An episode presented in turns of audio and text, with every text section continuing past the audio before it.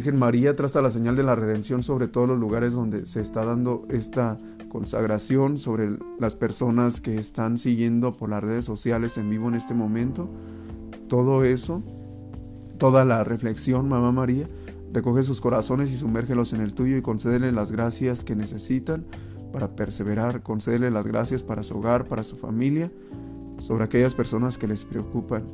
Y dispone nuestro corazón para recibir esta enseñanza de la última etapa que es el conocimiento de tu Hijo Jesucristo. En el nombre del Padre y del Hijo y del Espíritu Santo. Amén. Queridos hermanos, muchas felicidades porque han perseverado, porque han estado al pendiente de, los horarios. Les pido perdón porque eh, soy, soy desordenado y, de repente no, no, no puedo este, organizar bien todo esto, pero pues ya se va a quedar grabado, se va a quedar eh, en la página para que lo puedan escuchar en un momento que, no, que no les interrumpa en sus actividades. El día de hoy comenzamos la, la cuarta etapa, conocimiento de Jesucristo, y dice así, día 27, el título dice así, Jesucristo, nuestro fin último. ¿Qué es el fin último? ¿Qué, ¿Qué significa fin último? Que debe ser nuestra meta, que debe ser el, lo único que nos debe preocupar. Jesucristo, el centro de nuestra vida. ¿Por qué te lo digo? Porque en estos últimos tiempos, en estos, en este, en estos años, han suscitado, que no es raro, ¿verdad? Siempre han surgido herejías. Por ejemplo, en los primeros siglos estaba la, herejía que los herejes que decían que, que, Jesús no era Dios y que María no era la madre de Dios. Decían, María es la madre de Cristo, pero Cristo no es Dios. Por lo tanto, María no es la Teotocos, esa advocación que nosotros conocemos y que celebramos el primero de enero, María Madre de Dios, decían estos hermanos, eh, ella no es la Teotocos, ella es la Cristotocos, es decir, es madre de Cristo, no es madre de Dios. Y así inventaban muchas herejías. Eh, después vinieron otros herejes que decían que Cristo sí era Dios, pero que no era hombre, que no era verdadero hombre, nada más era verdadero Dios. Y los concilios de, Éfeso, de Nicea, fueron aclarando todo eso para demostrarnos que María sí era la madre de Dios. Y así como hubo esas herejías, en este tiempo también hay otras herejías, también hay hay corrientes que aparentemente te hablan de Cristo, pero que desprestigian a Cristo. Miren, por ejemplo, hay teólogos, hay personas que supuestamente muy estudiadas, que dicen que, la doctrina del, del, pecado original, que es un cuentito, una historietita, que no es real. Hay quienes dicen que Jonás nunca existió, eh, cosas así. Pero miren la, gran importancia de esto. Por ejemplo, en, el Génesis, cuando Adán y Eva cometen aquella falta, aquel pecado de desobediencia, veamos hasta dónde llegó un pecado de desobediencia, hermanos, para que comprendamos la gravedad. Cuando en Génesis capítulo 3 versículo 15 Jesús, perdón, Yahvé Dios lanza aquella eh, sentencia de pondré enemistad entre ti y la mujer, entre tu linaje y el suyo, entre el linaje de esa mujer. María era esa mujer, ya lo vimos en los temas anteriores. María es esa mujer. Pero fíjense la gravedad de decir que eso no existió, que, ese, o sea, que, ese, que esa, este, que no es verdad eso que se cuenta en el Génesis, es algo muy grave. ¿Por qué? Porque si no es verdad eso, hermanos, Cristo vino a redimirnos de ese pecado original. Y si ese pecado original no se cometió, entonces sería de algún modo como inútil que hubiera venido Jesús. Por eso es falso eso que dicen ellos. Es una totalmente locura. Entonces, el, el pecado original es algo tan real, por eso lo dice el catecismo de la Iglesia Católica, que el bautismo nos arranca de ese pecado, nos libera de ese pecado y nos hace única y exclusivamente hijos de Dios, hermanos de Cristo y herederos de todos los méritos redentores de nuestro Señor. Y si no, si no fuera real esto, hermanos, lo de Jesús, fíjate cómo se viene abajo todo. Jesús, los sacramentos, que son armas poderosísimas para combatir toda esa tentación, toda esa concupiscencia que traemos, toda esa inclinación al mal.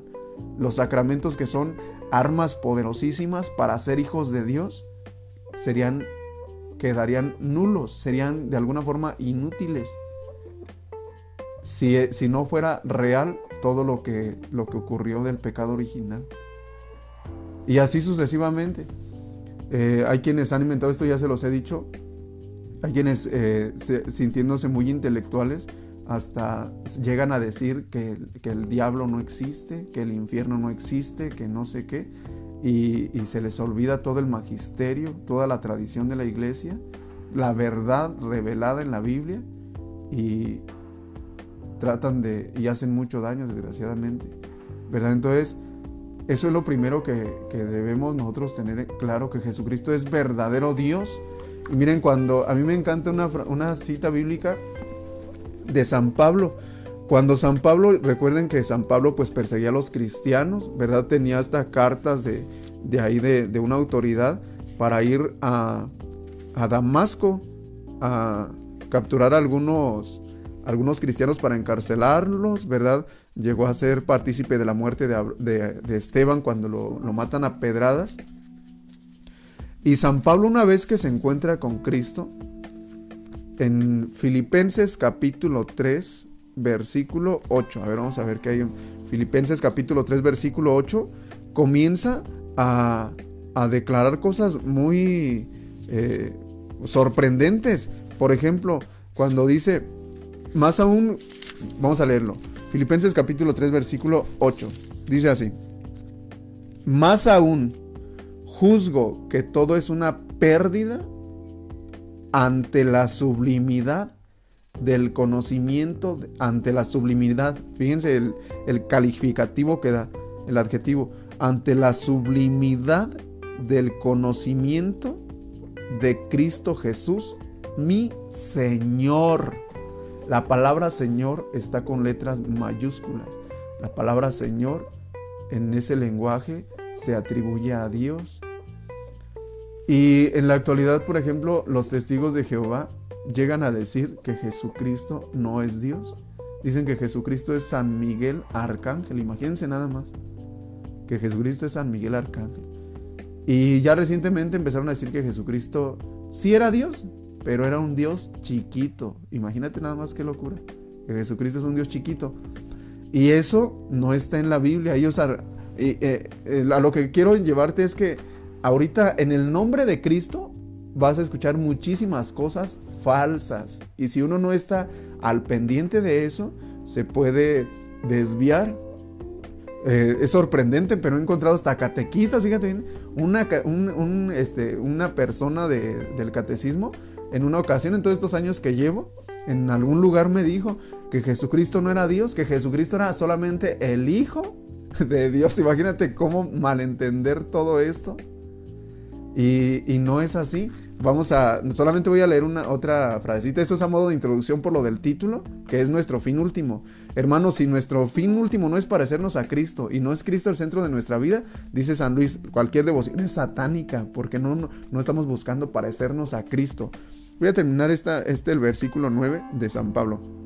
Más aún juzgo que todo es una pérdida ante la sublimidad del conocimiento de Cristo Jesús mi Señor.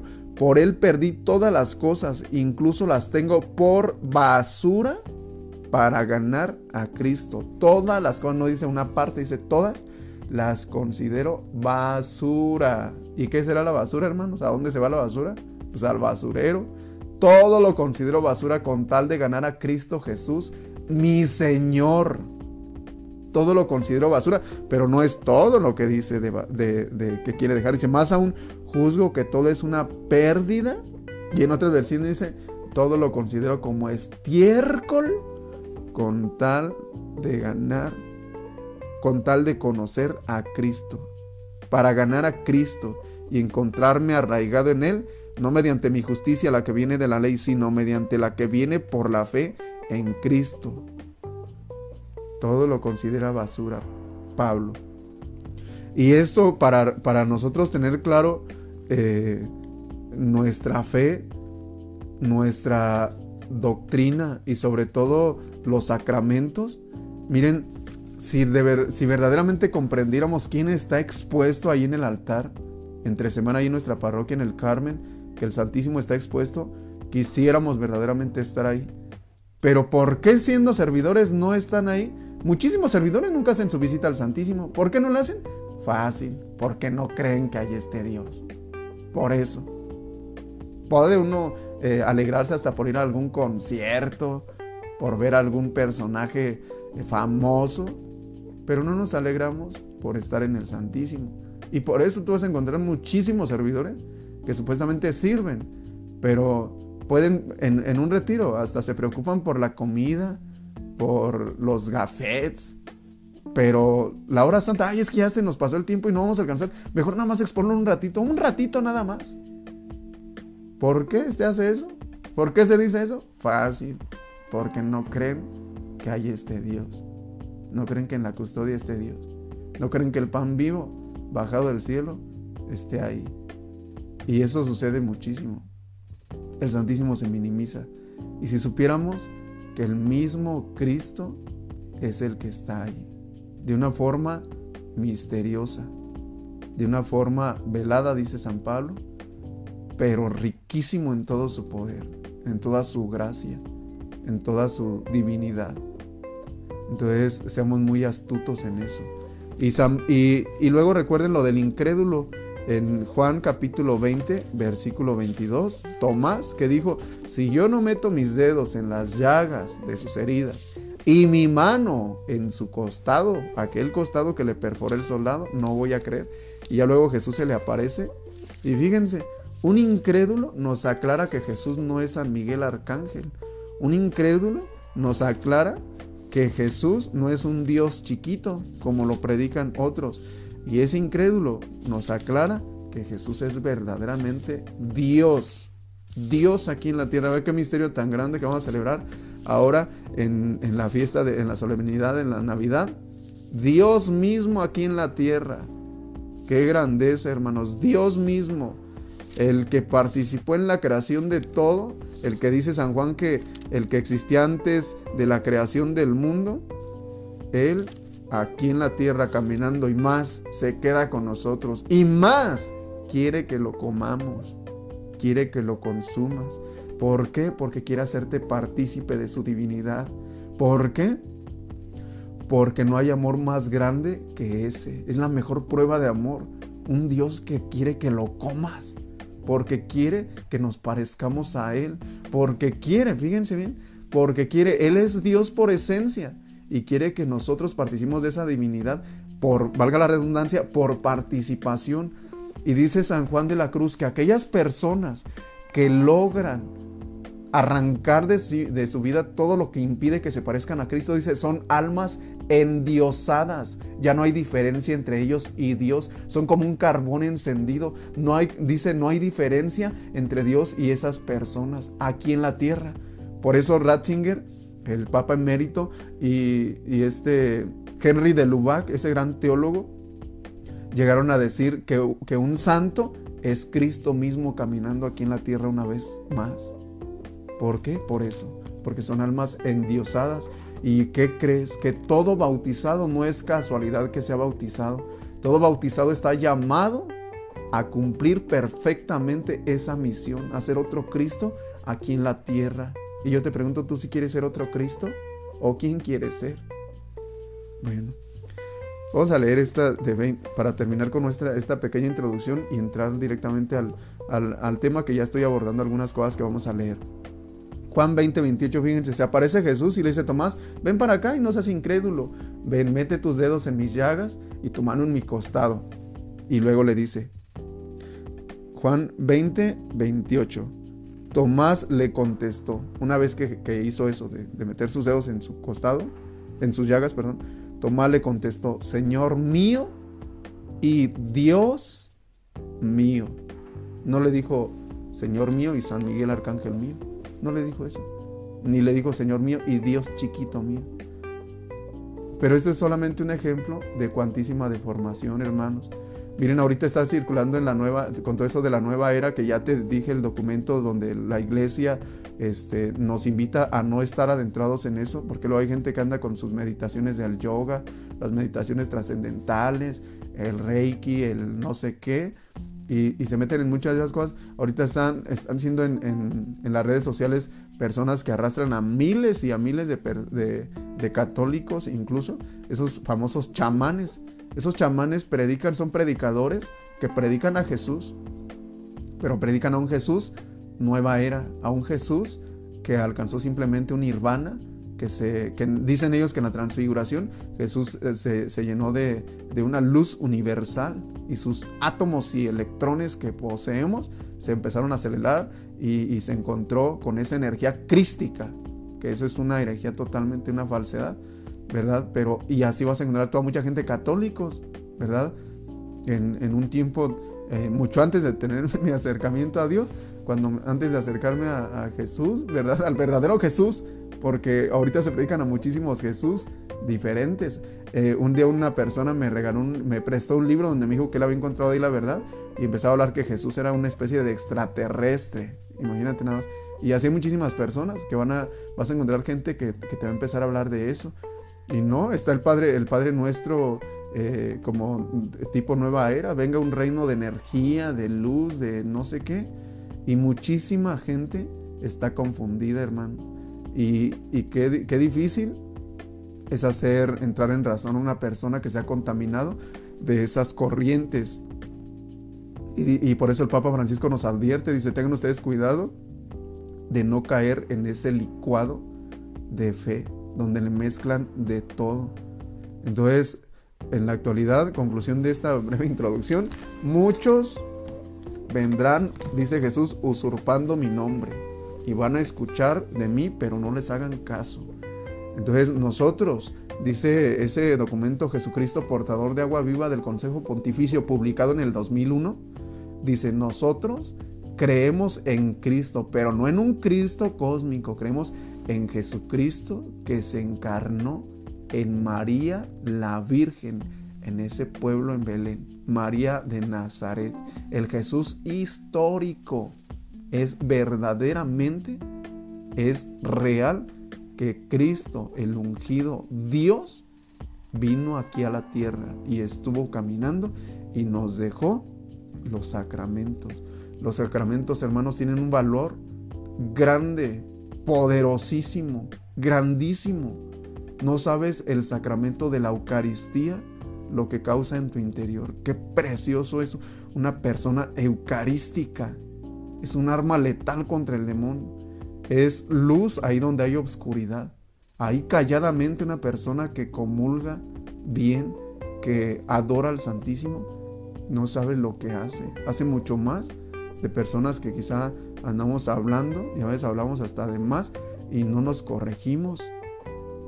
Una persona eucarística, una persona que frecuenta el sacramento de la confesión, que es humilde, es, es algo grandísimo.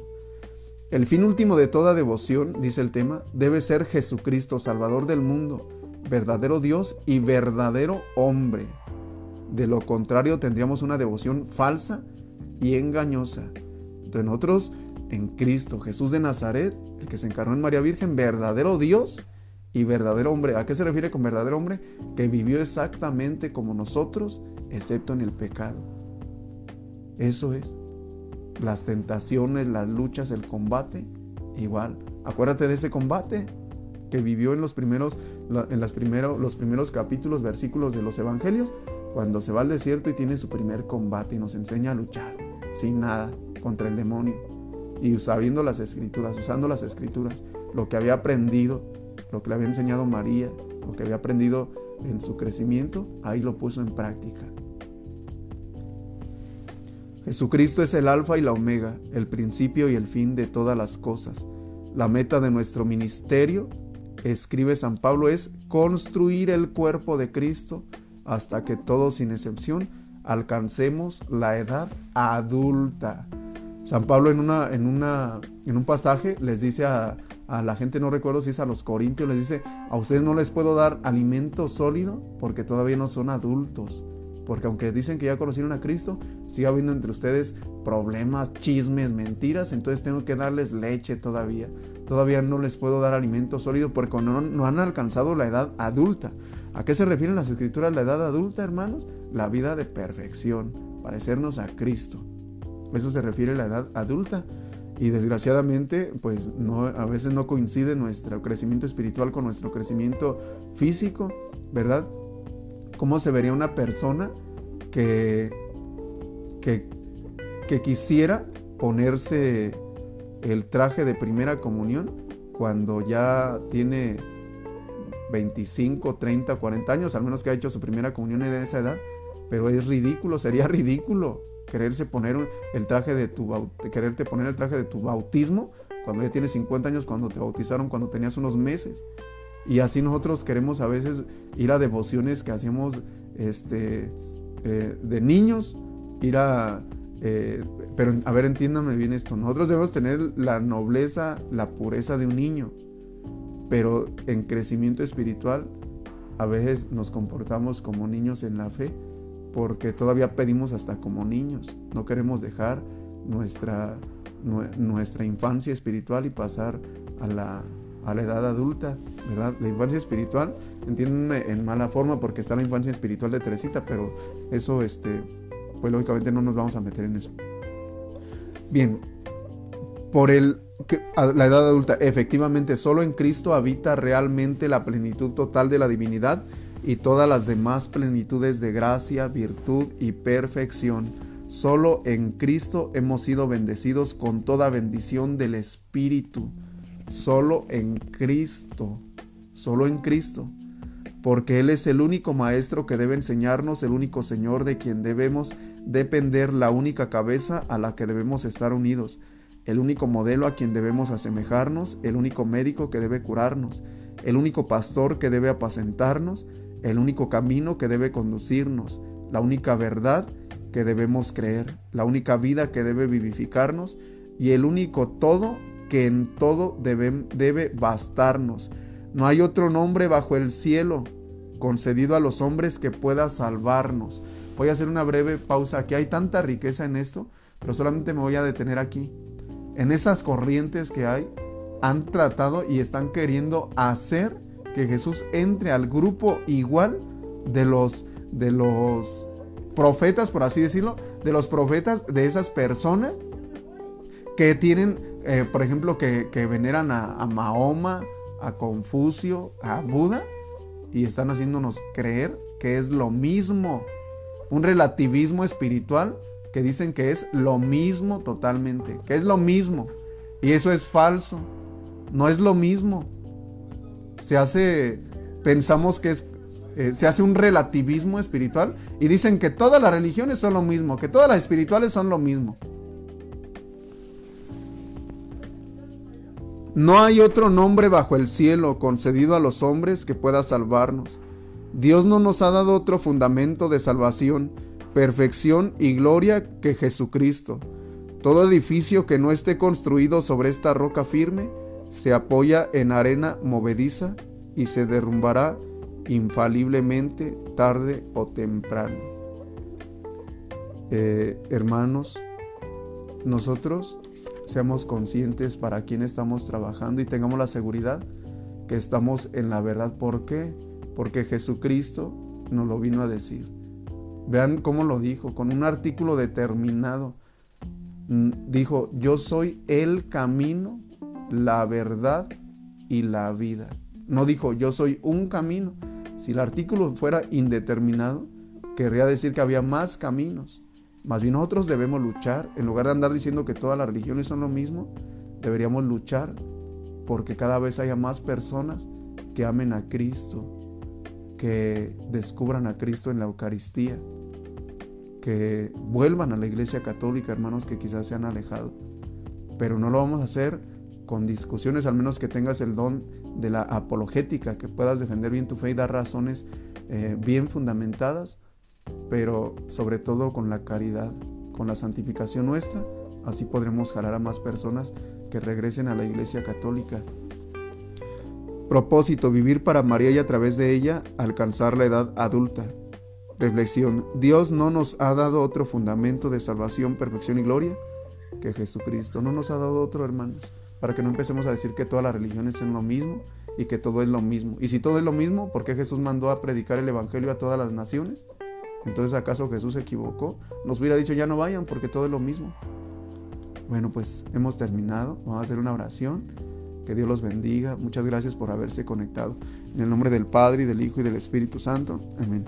Dios te salve María, llena eres de gracia, el Señor es contigo, bendita eres entre todas las mujeres, y bendito el fruto de tu vientre Jesús. Santa María, Madre de Dios, ruega por nosotros pecadores, ahora y en la hora de nuestra muerte. Amén. Virgen María, suple de toda carencia este momento. Administra todo bien recibido, todo lo que dije que venía de Dios, séllalo con la sangre del Cordero y lo que no venga de Dios, súplelo por las dulzuras de tu amor. En el nombre del Padre y del Hijo y del Espíritu Santo. Amén. Pues que Dios los bendiga, hermanos, que tengan un excelente sábado, paz y bien.